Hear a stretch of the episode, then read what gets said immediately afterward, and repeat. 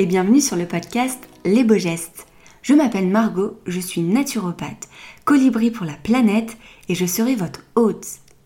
Convaincu que le savoir, c'est le pouvoir, je vous partage des conversations à deux ou en solo autour de la santé, aussi bien physique que mentale, que de l'écologie. Car ne l'oublions pas, l'un ne va pas sans l'autre.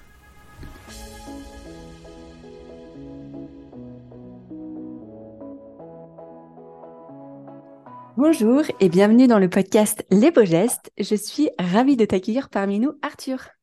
Ben, plaisir euh, grandement partagé.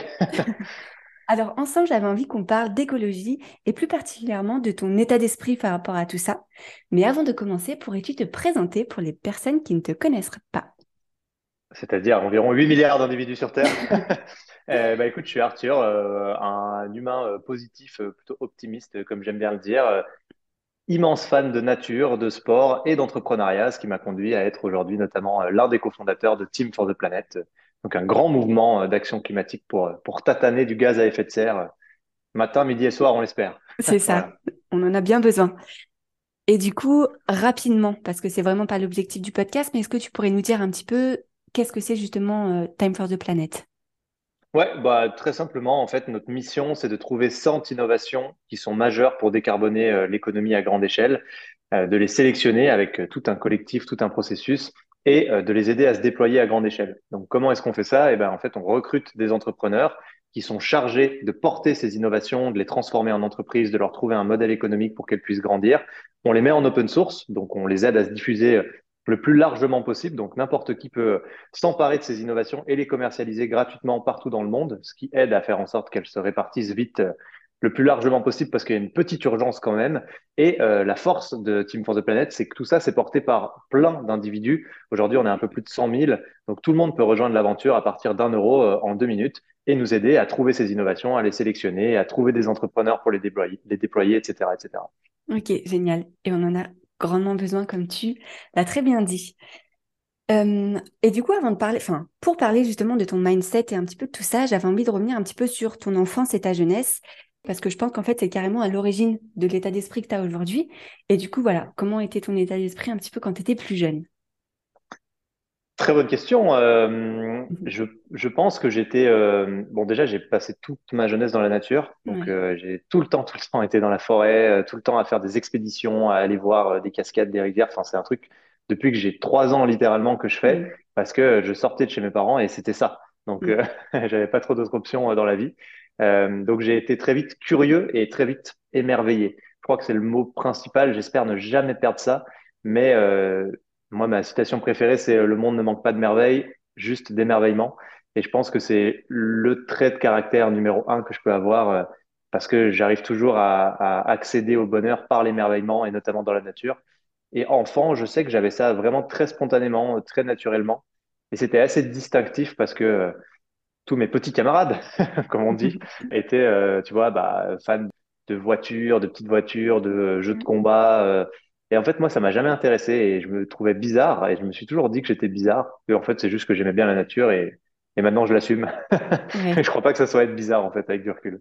Et on en a besoin, ouais. Non, c'est même pas du tout être bizarre, c'est même nécessaire. On en a un peu besoin, ouais. c'est sûr. Si on commence à se dire qu'on n'a plus besoin de la nature, on va pas faire long feu. Hein. Ça va être compliqué. J'ai même envie de dire que c'est les autres peut-être qui sont un peu bizarres de pas prendre soin de la nature. Bah, on, on sait que euh, on a euh, été éduqué à ça et endoctriné à ça depuis longtemps. Tu vois, euh, quand il a fallu rendre l'économie plus grosse parce qu'on avait besoin de faire de la croissance il y a longtemps. Hein, on parle du XVIe siècle. On a missionné des gens comme Descartes, qui a été un peu symbole de ça, pour productiser la nature, pour faire en sorte que on ait un rapport à la nature qui soit marchand et plus un rapport justement d'émerveillement, de symbiose. Et ça, c'est un vrai gros sujet de notre époque. Il va falloir qu'on arrive à réinverser ce process. Et le sujet, c'est que, par exemple, quand tu achètes un cheval, dans la loi, on appelle ça un meuble. tu vois ah En fait, ben ouais, et pour arriver à ce niveau-là de d'indécence, euh, ça a pris des décennies, des siècles où euh, il a fallu casser le rapport que l'humain avait à la nature pour qu'il accepte d'aller plus loin, de la surexploiter. Parce qu'on était sur des économies qui étaient relativement constantes pour la plupart, et donc des économies qui respectaient le vivant. Tu vois, mais c'est du bon sens paysan. Hein. Il y a encore une génération, quand tu parles avec euh, même mes grands-parents qui ont plus de 90 ans, ils te disent, mais quand tu allais faire une coupe de bois, tu coupais une parcelle, ensuite tu passais à la parcelle d'à côté en attendant que la parcelle d'avant euh, se régénère, mais comme tu savais qu'il fallait 20 ans, tous les ans tu te décalais à gauche d'une parcelle, et 20 ans plus tard, tu revenais à ta parcelle qui avait repris, euh, on va dire, du poil de la bête. Et en fait, on était tout le temps dans une logique où on faisait attention à la nature, on connaissait un peu mieux ses rythmes, euh, et on le faisait de manière empirique, de manière simple. Maintenant, il faut euh, absolument, enfin, il a fallu absolument la surexploiter, aller trop loin, parce que c'était la seule façon d'arriver à montrer, à créer le monde moderne, on va dire, avec ses inconvénients et ses avantages. Mais en tout cas, c'est un gros sujet maintenant, puisque le rapport à la nature, ça va être le truc numéro un, euh, sur lequel, selon moi, on va devoir se concentrer pour réussir à, continuer d'habiter cette planète, en fait. Ouais, tout simplement. Il y a une phrase que j'aime beaucoup. On dit en fait, on protège ce que l'on connaît et ce que l'on aime. Et je pense que, comme tu le dis très bien, on est un peu déconnecté de cette nature. Et euh, moi, j'ai plusieurs amis qui habitent en ville et qui n'ont pas conscience en fait des choses, qui savent pas à quelle période poussent euh, certains fruits et légumes et, et ont plus du tout ce contact avec la nature qui est franchement dommage. Ouais, bah, c'est malheureusement peut-être aussi un vrai sujet euh, de l'urbanisation, parce que On a quand même vécu pendant 300 000 ans euh, dans des arbres, dans des savanes. euh, Mm. Enfin, tu vois, on a, enfin, pendant plus que ça, pendant 3 millions d'années. Et ça fait 300 000 ans qu'on va commencer un petit peu à avoir une, un semblant de civilisation. Et combien de centaines d'années qu'on vit au milieu de murs de béton? Ben, pas beaucoup finalement. Et c'est normal qu'on se sente pas forcément bien, que la santé mentale, elle s'effondre, qu'il y ait plein de problématiques euh, psychologiques quand tu n'es plus du tout connecté à ce qui est juste le cœur de ce dont tu as besoin. Et en effet, euh, c'est un vrai problème aussi que dans les villes, on ne se rende plus compte du tout de la nécessité euh, qu'on peut avoir à être au contact de la nature et même de notre dépendance à la nature. Quand tu regardes, genre le, le pourcentage de résilience d'une ville comme Paris, alimentairement parlant, c'est genre 2,7%.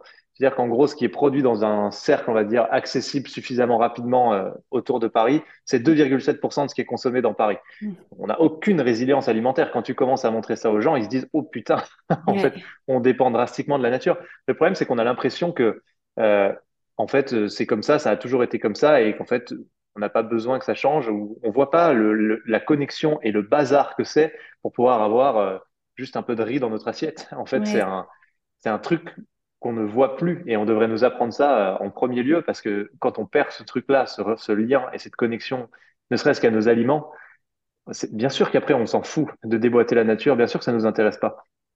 Oui, oui, c'est exactement ça. Je pense qu'il y a vraiment aussi une question d'éducation, en fait, dès le plus jeune âge, à dire, en fait, regarde comment ça pousse et, et juste reconnecte-toi un petit peu à ce qui t'entoure. Parce que, euh, bon, là, on va peut-être un petit peu loin sur l'état d'esprit positif, mais c'est vrai qu'avec tous ces écrans, en fait, les, les gens ne savent plus. Et moi, je me souviens très bien que mon amie qui habitait à Paris, elle me disait, mais Margot, euh, les tomates en hiver, il y en a sur les stands de marché. Je vais faire le marché, tout va bien. hein. Bah oui, mais en fait, euh, non, ça marche C'est pas pas comme ça. normal.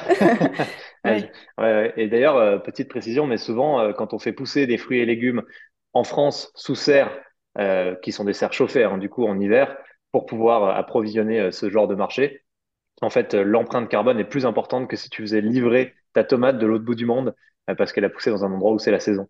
Ce qui est complètement des aberrations du monde euh, actuel, tu vois. Mais ça, c'est des trucs, oui, tu as raison. On, on oublie un peu ça. Ça peut paraître, euh, souvent, on a l'impression que c'est un peu des petites anecdotes, tu vois. On se dit, euh, Mm. oui, bon, c'est pas ça qui. Mais en fait, je crois que c'est un problème systémique beaucoup plus large que la transition climatique, que le problème du carbone ou même juste du problème de la biodiversité, des sols, de l'eau. En fait, c'est quel est le rapport de l'humain avec le monde. Et euh, moi, j'aime bien dire ça maintenant. C'est aujourd'hui, on est des exploitants, on est vraiment des vulgaires Mm. exploitants. On est les seuls qui n'avons pas compris. Toutes les autres espèces, elles ont compris.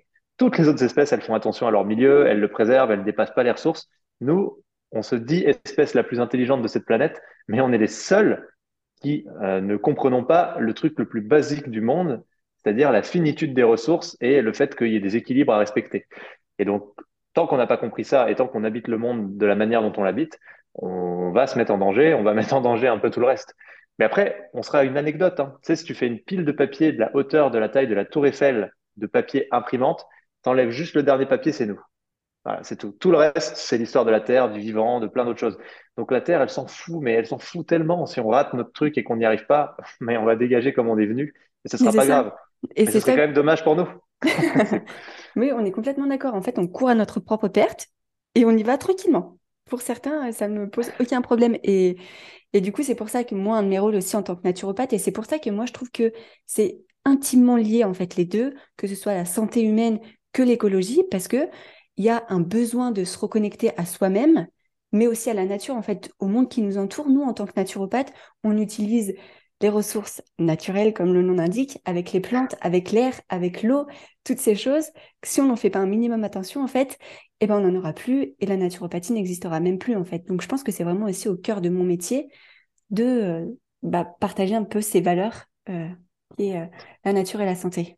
Ce que tu dis, qui est super vrai et important, je pense, c'est que si l'humain ne va pas bien, ces sociétés n'iront pas bien. En fait, ça commence aussi. Et en fait, il y a un vrai lien entre le micro et le macro. Et ça, c'est un vrai sujet, je trouve. Aujourd'hui, euh, on n'a jamais. Je pense que l'humain a rarement été aussi mal. Euh, et euh, le monde dans lequel il vit également. Et c'est complètement normal. Enfin, si on a des gens qui sont mal, qui se détruisent eux-mêmes, ils vont pas être dérangés de détruire le reste. Et en fait, c'est aussi le vrai sujet qui est compliqué, c'est qu'il faut travailler sur nous en tant qu'humains, en tant qu'individus, pour être capable de, de changer notre rapport au monde.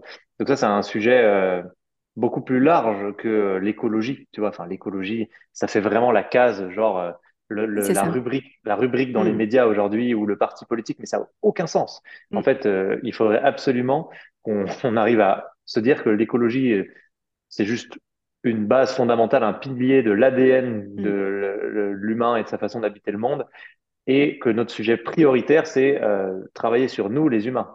en fait, tout, tout, part du fait qu'on est un petit être apeuré, quoi. On a peur tout le temps. On a peur de perdre, on a peur de pas avoir assez de ressources, on a peur de manquer, on a peur de se faire agresser. Et en fait, le fait qu'on soit ce petit être fragile, peu adapté, qui d'ailleurs naît précocement, hein, c'est pas mal de bouquins qui en parlent, mais par exemple le best-seller Sapiens qui te dit on est né de manière très précoce euh, parce que quand l'humain euh, s'est redressé, en fait les bassins se sont resserrés et du coup, pour pouvoir faire un accouchement, il fallait euh, que les jeunes, les humains, naissent plus euh, de manière plus prématurée. Et donc, on est prématuré.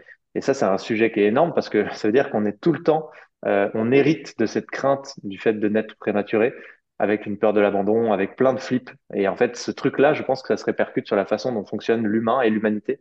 Et c'est un énorme sujet parce que c'est peut-être ça qui fait qu'on n'arrive pas du tout à être à l'aise, à faire, à vivre de manière détendu par rapport au monde. Ah ouais, bah écoute, tu m'apprends quelque chose. Je ne savais pas tout ça. bon, c'est une petite anecdote qui est assez connue parce que Sapiens l'avait bien vulgarisé, mais c'est vrai que moi, elle m'avait fait pas mal réfléchir. Ah ouais, ouais, bah carrément. Et du coup, pour revenir un petit peu à toi, euh, quand tu étais plus jeune, du coup, est-ce que c'est vraiment quelque chose que tu as toujours eu envie de faire, justement, de contribuer, entre guillemets, à un monde meilleur, ou c'est venu avec les années? Bah, En fait, je savais pas et je j'avais pas en fait, déjà, pour arriver à ce stade, il fallait comprendre qu'il y avait un problème. Et tu vois, comme beaucoup, moi, je suis né euh, dans un monde où ça se passait bien, quoi. Tu vois, la nature était belle, euh, il y avait plein de choses qui, qui m'émerveillaient tous les jours. Donc, euh, j'ai pas trop eu ce problème. J'ai plus, en fait, la réflexion, elle est arrivée quand j'ai vu que la nature commençait à prendre tarif, quand j'ai vu la neige qui disparaissait, quand j'ai vu les épicéas commencer à mourir et, un certain nombre d'espèces invasives arriver. C'est là que je me suis dit, purée, en fait, c'est vraiment en danger, genre ce qu'il y a sous mes yeux, très égoïstement, hein, finalement.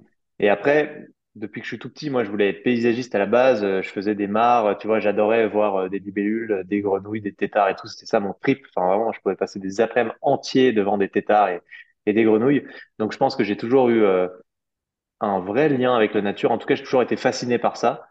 Et euh, il a fallu que j'attende de comprendre à, quel point euh, on mettait en péril beaucoup de choses pour me dire, OK, j'ai envie de, j'ai quand même envie de contribuer. Et puis, il y avait aussi ce côté très positif et très joyeux de me dire, euh, j'ai envie de retourner à ça. En fait, c'est ce qui m'animait quand j'étais jeune. C'est ce qui m'animera toujours.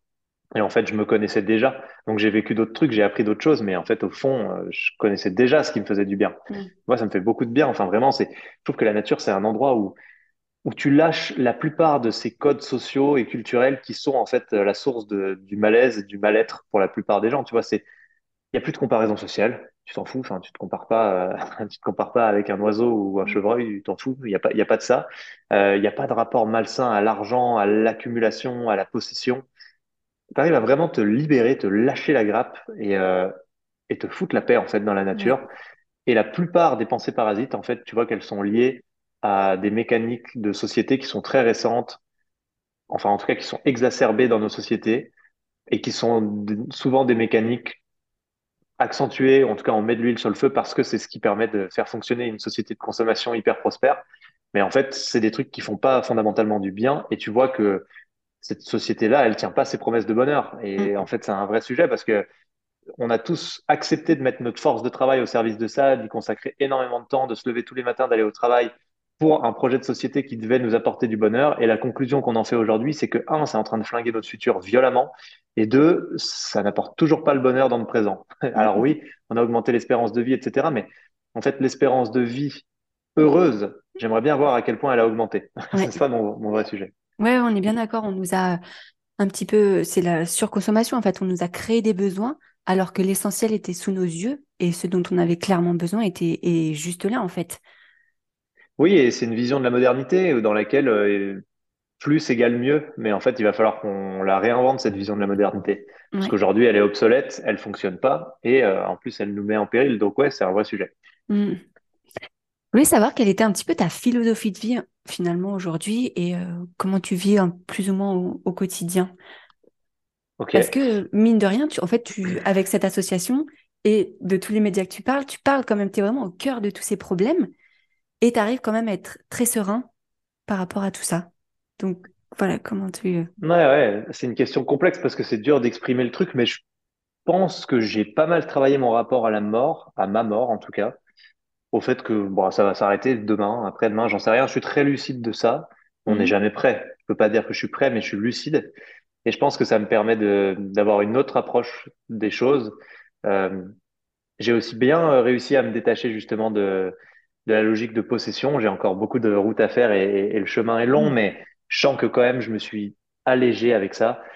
Et j'ai découvert à quel point c'est, euh, en fait, à quel point ouais, ça, tu poses un poids et, euh, et c'est salvateur de juste se déposséder. Tu vois, ça peut paraître un peu fou, mais du coup, de Non manière je générale, je- je suis un peu dans la même optique où je me dis, en fait, j'ai juste envie de, de, de faire de mon mieux, mais en fait, mon état d'esprit, c'est que je vote avec mes actions du quotidien et qu'on est en démocratie. Donc, en fait, si les autres ne votent pas comme moi, je vais pas me torturer pour ça. Mhm. Je vais pas essayer de faire changer des trucs qui changeront pas. Juste, moi, je m'aligne au maximum avec mon ADN, avec ce qui me semble être juste Et je m'implique pas parce que je suis sûr de gagner, je m'implique parce que je pense que c'est la bonne façon d'être pour moi en tant qu'Arthur, tu vois. Mhm. Et c'est tout.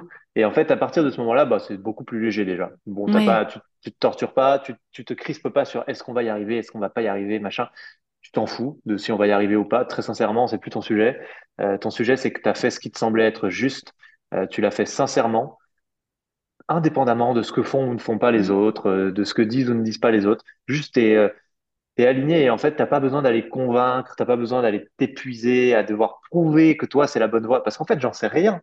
Ça se trouve, c'est pas la bonne voie, tu vois. Mhm. Je ne sais, je ne sais pas. Juste, je fais ce qui me semble être euh, cohérent par rapport à mon apprentissage et à ma construction, ma vision du monde à l'heure actuelle. Et franchement, c'est assez salvateur de raisonner comme ça parce que parce que c'est pas grave si les autres ils font des trucs qui, qui devraient te sembler hyper catastrophiques ou machin. En fait, moi, je leur en veux pas. Ça me crée pas de colère, ça me crée pas de frustration. J'en veux à personne, tu vois. Juste, j'essaye déjà de m'occuper de moi et c'est déjà un vrai sujet et de m'améliorer par rapport à moi-même. Et en fait, c'est un peu comme si tu faisais une compète, mais tu l'as fait tout seul avec toi-même. Tu essaies juste de t'améliorer tranquillement et tu, tu cherches pas à battre d'autres gens ou tu te compares pas et ça te détend vachement. Donc, je pense que c'est ça mon, le trait numéro un qui fait que, en fait, j'accepte les choses comme elles sont parce que j'ai de Mhm. l'emprise sur une partie des choses et je fais de mon mieux, mais il y a une partie sur laquelle j'aurai jamais d'emprise et ça sert à rien que je laisse ça me, m'exploser. En fait, je me suis vraiment formulé plusieurs fois que je ne, je n'autoriserai pas certaines choses à me toucher parce que de toute façon, je ne pourrais pas, enfin, je peux Mhm. rien faire sur ces choses-là. Désolé, c'est Et hyper vague, mais bon. non, non, mais c'est moi, ça me parle beaucoup parce qu'en fait, euh, moi, j'ai eu beaucoup d'éco-anxiété en fait, et justement par rapport à ça, où j'étais très en colère par rapport au monde et Hmm. limite, euh, des fois, je m'en voulais de pas faire assez, etc. Je pense que ça va parler à beaucoup de monde. Et en fait, le jour où tout à fait comme toi, en fait, j'ai dit, mais moi, je vais faire les choses qui me font du bien. Et peu importe, en fait, ce que Pierre-Paul Jacques fait ou ne fait pas. En fait, moi, ça fait partie de mes valeurs et moi, ça me fait juste du bien de les faire. Et je fais ce que je peux, en fait. Je sais qu'il y a toujours mieux. Le voisin pourra toujours faire mieux. Il y en a qui font pire. Et c'est OK. Et je pense que c'est un message qui est assez sain, si je peux dire. Ouais, non, mais vaut, vaut mieux être euh, dans l'inspiration que dans euh, la culpabilisation. Enfin, moi, je suis assez convaincu de ça. Moi, ce qui fait que je change mes comportements, c'est plutôt les gens qui m'inspirent. Mm, Les gens que je vois heureux, en fait. Je crois que rien n'est plus puissant qu'une personne heureuse. Il n'y a, y a Mm, rien qui fait, qui fait plus changer les autres que quelqu'un qui est heureux. Tu peux voir tout type de personnes autour de toi qui vont te, te sortir des chiffres, des éléments factuels, rationnels, à la mm, pelleteuse, pour te dire pourquoi tu dois changer. Ce qui te fera changer à la fin, c'est de voir quelqu'un d'heureux mm, qui lui fait autrement. Vraiment, je, je suis absolument convaincu de ça. Et donc, je pense que la meilleure façon d'avancer et de faire euh, avancer la transition, c'est juste de se dire, je vais faire ce qui me rend heureux, je vais déconstruire certaines choses qui me rendent pas heureux.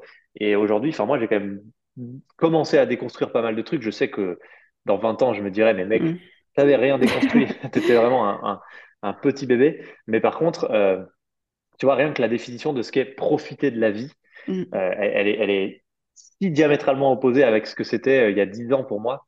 Et tu vois, maintenant, profiter de la vie, euh, c'est, ça veut juste dire le contraire de ce que c'était avant, où euh, ben, pour moi, avant, c'était pouvoir euh, partir loin en vacances, euh, tu vois, aller dans des destinations exotiques, traîner avec des gens famous. euh, euh, mm, tu vois, enfin, j'ai eu été là-dedans quand j'avais 18-20 ans. euh, parce que bah, c'était, je faisais des startups là-dedans, je venais de commencer et en fait, tu vois, j'ai été aspiré par ce monde qui était l'opposé du monde du- duquel je viens.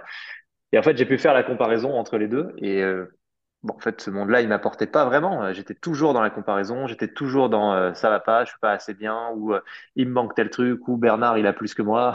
Et en fait, quand j'ai commencé à considérer vraiment le profiter de la vie autrement, c'est-à-dire avoir du temps un peu libre, Mm, pouvoir voyager comme je le souhaite, c'est-à-dire en fait être dans le voyage plus que dans la destination, qui est une vraie grosse différence. mm, Justement, avoir cette euh, ce loisir de pouvoir me déposséder de mm. trucs matériels, de... Et ben en fait, j'ai vraiment ressenti beaucoup plus de bien-être et beaucoup plus de sérénité que euh, toutes les fois où j'étais à l'anniversaire privé de Snoop Dogg et euh, où j'étais euh, dans les loges du All-Star Game avec Justin Bieber. Parce que c'est des choses que j'ai eu la chance de vivre super jeune et qui m'ont permis de comparer ça avec le, avec le ski de fond dans le Jura, tu vois aussi. Mais Ouais. c'est peut-être la chance que j'ai eue aussi, quoi. Ah oui, donc tu, tu nous démontres vraiment par A plus B que euh, aujourd'hui, tu es quand même beaucoup plus heureux d'avoir déconstruit toutes ces parties de, enfin, toutes ces choses et de revenir bah, vraiment à l'essentiel. Bah, moi, en tant qu'Arthur, encore une fois, je donne pas de leçons à personne parce que j'en sais rien, tu vois, ça marche peut-être à l'opposé pour quelqu'un d'autre. Mais moi, en tant qu'Arthur, ouais, je vois que, en fait, ce qui marche sur moi, c'est les choses simples, mais vraiment extrêmement simples. Et, euh, et qu'en fait, pour moi, le, ce que j'ai vraiment découvert ces derniers temps, c'est que le, le bonheur, c'est un état est tout le temps là. Il est constant, il est permanent et c'est à toi de l'activer. Mais il est tout le temps là. Tu, tu peux l'activer dans n'importe quel moment, même dans les moments les plus down, les plus dark. Tu peux l'activer avec la même intensité que d'habitude. Et du coup, le travail, c'est de savoir comment est-ce que tu l'actives. Et moi, euh, ce qui marche à chaque fois sur moi, et je pense que ça marche sur beaucoup de gens, bah, c'est de m'intéresser sincèrement. Mais de m'intéresser à des trucs qui valent la peine. Enfin, mais je te Mm, parle du, du, du, je te parle du bruit de l'eau euh, au bord du lac d'Annecy, tu vois. Je te mm. parle d'un joli nuage. Je te parle du, du, d'une forêt, de, de chant des oiseaux. Enfin, de trucs très simples, mais auxquels on ne s'intéresse plus. En fait, on ne fait plus l'effort de s'intéresser à ce genre de choses parce que c'est sous-coté. C'est pas un truc qui a une vraie valeur euh, dans notre civilisation. Alors qu'en fait, c'est ça qui actionne et qui active euh, le fait de se sentir bien et ce fameux bonheur dont on parle partout. Je pense qu'en fait, c'est à toi d'aller le chercher et qu'il faut, et il faut pas grand-chose. Et en fait, on pense qu'il faut des trucs incroyables pour pouvoir activer euh, le bonheur et ça nous semble être le bout du monde, ça nous semble être l'œuvre d'une vie.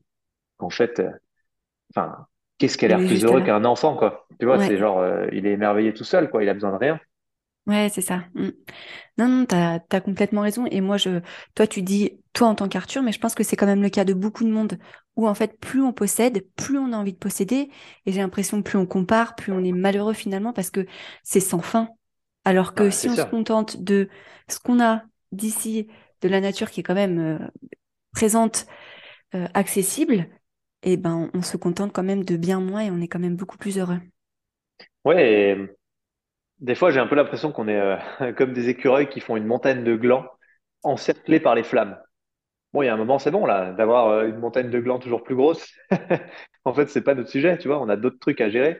Et euh, accumuler, accumuler des glands alors que en fait, de toute façon, on pourra pas s'en servir parce que le feu se rapproche, ça me semble vraiment, vraiment de moins en moins stratégique. Tu vois, plus j'avance, moins je vois ça comme quelque chose de stratégique. Je fais pas évidemment l'amalgame de débile de dire que quelqu'un qui est en situation de précarité extrême est plus heureux qu'un Oui. milliardaire. Euh, ce que je veux juste dire, c'est que il y a un seuil à partir duquel ça devient vraiment malsain et où Mm. plus pour plus, ça te détruit toi, ça détruit ta capacité, ton, ta propension au bonheur et ça détruit aussi euh, ton environnement, euh, le monde dans lequel tu vis. C'est pas, pas ouf, quoi. Ouais, ouais. J'avais une question, et du coup, je sais pas trop quelle va être la réponse, mais je la tente. Qu'est-ce que tu pourrais dire justement à toutes ces personnes qui ne se préoccupent pas du tout de l'écologie? Tout à l'heure, tu as dit que tu n'étais pas en colère et que c'était OK, mais je pense que aussi, euh, beaucoup de personnes qui sont un peu éco-anxieuses en veulent un petit peu aux autres de pas faire, en fait. Et Mhm. qu'est-ce que tu pourrais dire, toi, euh, justement, est-ce que le... comment on peut convaincre plus ou moins ces personnes à les sensibiliser? Ben, euh, en fait, moi, je dirais déjà à ceux qui sont énervés que la colère et la haine, ça ne détruit que ceux qui la portent. Ça ne touche pas les autres et ça vous détruit vous. Ouais. Donc, en fait, vous, vous êtes en train de vous faire du mal tout seul, malheureusement. Euh, donc, je ne crois pas que ça marche d'aller euh, avec de la colère essayer de faire changer des gens qui ne vont pas raisonner de manière rationnelle. Enfin, l'humain est émotionnel, on est un cerveau casino.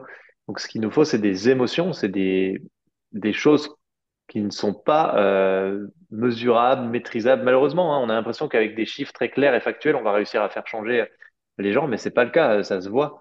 Euh, Il y a plein de psychologues qui étudient ça d'ailleurs. Et donc, très honnêtement, ceux qui changent pas, je vais rien leur dire. Parce que vraiment, ça peut être peut-être pas la réponse que tu attends, mais Si je m'attendais celle-là, justement. en fait, je, je, c'est pas grave. Enfin, ça, ça me, ça me- je préfère concentrer mon énergie sur le fait de d'être mieux, d'être plus heureux, de trouver des solutions dans ma vie à moi pour que euh, Mm. je me sente plus épanoui dans le cadre que j'ai décidé de définir, que d'essayer de dépenser de l'énergie euh, pour faire changer des gens qui ne changeront pas euh, Mm. de cette manière-là. Et en fait, moi, je le vois sur mes amis, ça marche très bien. J'ai des amis qui étaient totalement euh, climato-sceptiques, hein, vraiment. Enfin, ils viennent de familles totalement climato-sceptiques, parmi mes meilleurs amis.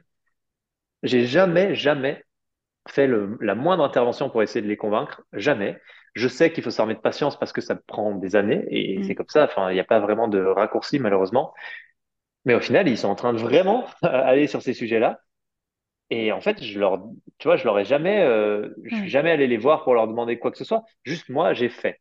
Tu vois, par exemple, quand ils partent en vacances euh, euh, en avion à Budapest, bah moi, je prends le train. Bah, ça les fait un peu rire. Ils se demandent un peu ce que je fous. Ouais. Mais au final, euh, bah, quelques années après, ils, en premier lieu, ils regardent le train.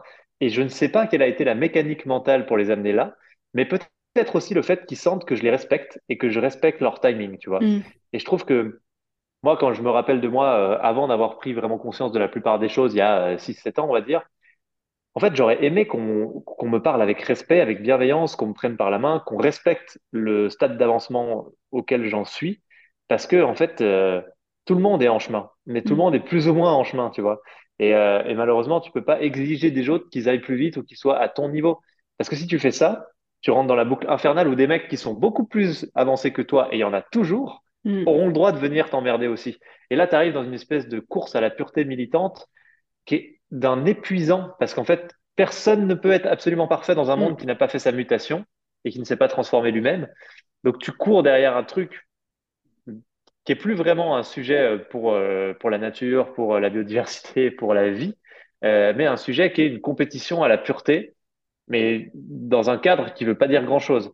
Et Mm. ça, moi, c'est un truc dans, enfin, je me méfie de ça parce que je trouve que c'est assez dangereux. Donc moi, j'assume d'être toujours en chemin, d'être loin d'être parfait. J'aime bien rappeler aux gens, bah ouais, je prends des douches trop longues, j'ai encore une voiture et je l'utilise souvent parce que j'habite à la campagne.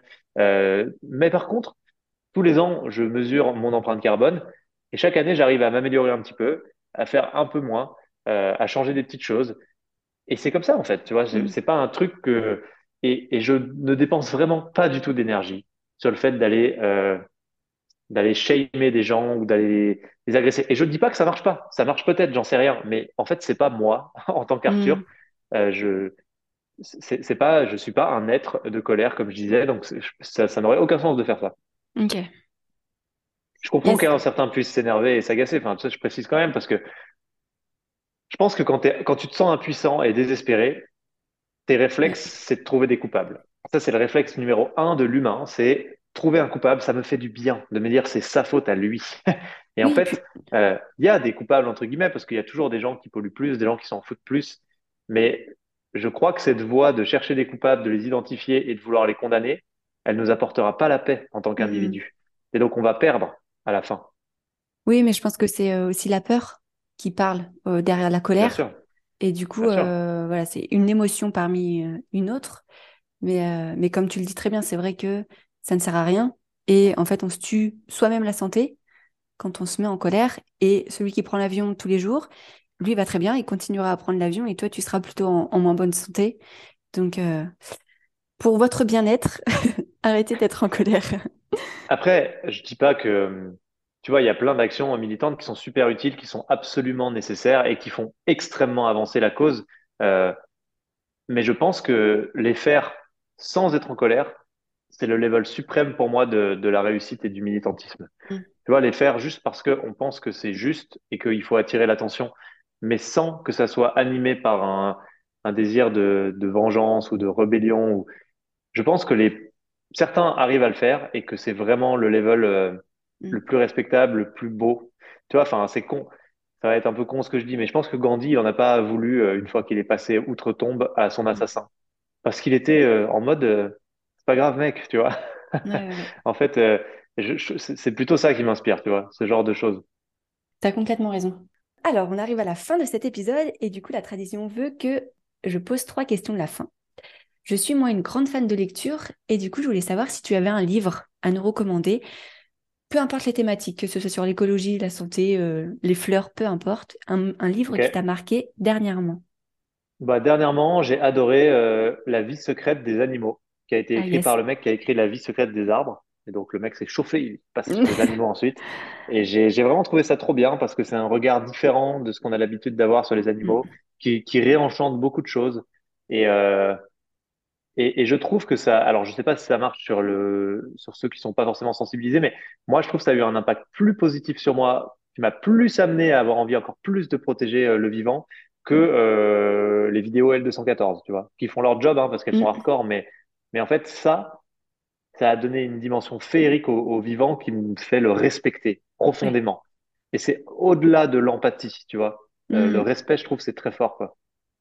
Et je pense qu'il en faut pour tous les, il en faut pour tous les goûts, comme tu le dis. Il y en a, c'est plutôt les vidéos, il y en a, c'est plutôt trash, il y en a, c'est plutôt un peu féerique, comme tu le dis.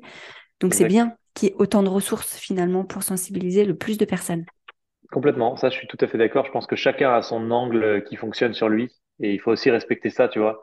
Euh, on- Certains utilisent la bienveillance, certains utilisent, euh, tu Mm. vois, le, le, le bashing. Euh, En fait, bah, on a besoin de toutes solutions et, et on avance tous ensemble avec ce qui marche sur chacun, quoi. Mais c'est ça, on est tous ensemble quand même, dans le même bateau. Oui, ça c'est sûr. La deuxième question, c'est est-ce que tu as une personne qui t'inspire au quotidien? Wow, j'en ai tellement, tellement, tellement. On peut en dire plein. ah, ok, bah déjà mes associés, mes associés, c'est des gens qui m'inspirent tous les jours. Je les trouve brillantissimes, je les trouve euh, avec des qualités humaines qui sont Franchement, moi, c'est dingue. Enfin, c'est un, un bonheur d'avoir rencontré des gens comme ça parce qu'ils sont capables d'être vraiment dans l'échange, de prendre le temps de comprendre, de se mettre à la place des autres. Ça, c'est Mm. tellement dur, tu vois. Et donc, j'ai de la chance, mais de la chance, comme, comme très peu de gens, d'avoir des associés comme ça. Donc, je suis extrêmement euh, inspiré et ravi de, de les avoir avec moi. Donc, je tiens à le dire parce qu'on est six hein, euh, dans Team for the Planet. Et souvent, les gens oublient ça parce que moi, je suis un peu plus celui qui communique et qui est devant. Mais ça me fait aussi du mal parfois d'avoir l'impression que les gens oublient à quel point derrière, euh, il y a des gens incroyables, quoi. Et Mm. J'espère pouvoir leur passer le plus souvent possible ce petit big up. Après, des gens qui m'inspirent, honnêtement, euh, moi, c'est plus des gens comme Frédéric Lenoir qui m'inspirent, tu vois. C'est pas Ouais, nécessairement des mecs qui sont dans l'écologie euh, au sens direct de la chose, mais je trouve que c'est des gens qui ont un recul sur beaucoup de choses dans la vie, ouais, sur la façon de vivre le monde, justement, que ça soit ben, l'amour, les animaux, le vivant, le- la société, la civilisation humaine.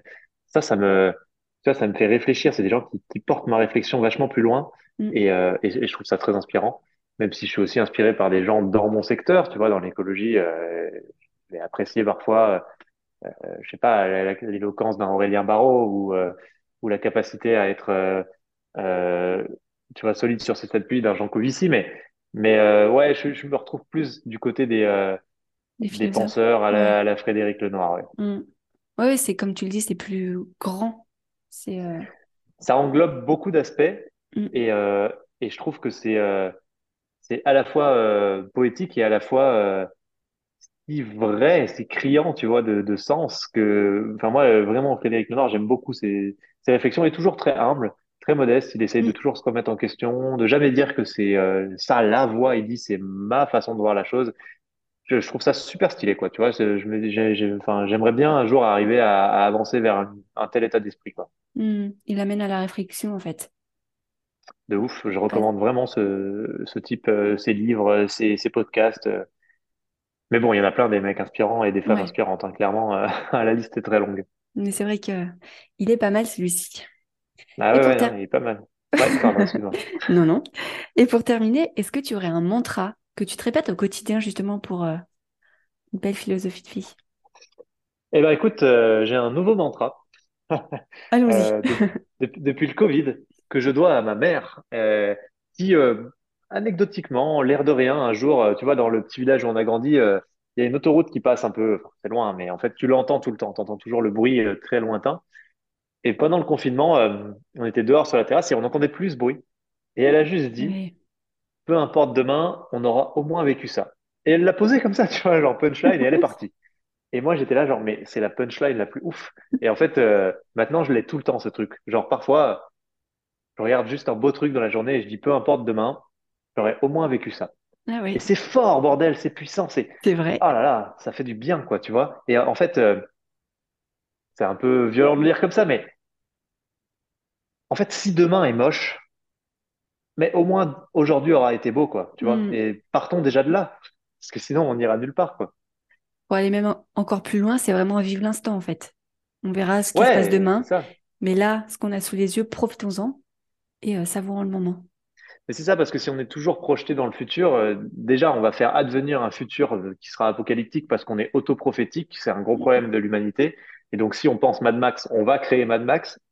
Et en plus, en fait, devant nous, il y a déjà tellement de beau. Si on n'est pas capable de, de kiffer le beau du présent et qui est devant nous, euh, on ne construira pas un beau futur. Et mhm. donc, pour moi, le plus important, c'est déjà d'être capable d'apprécier le beau.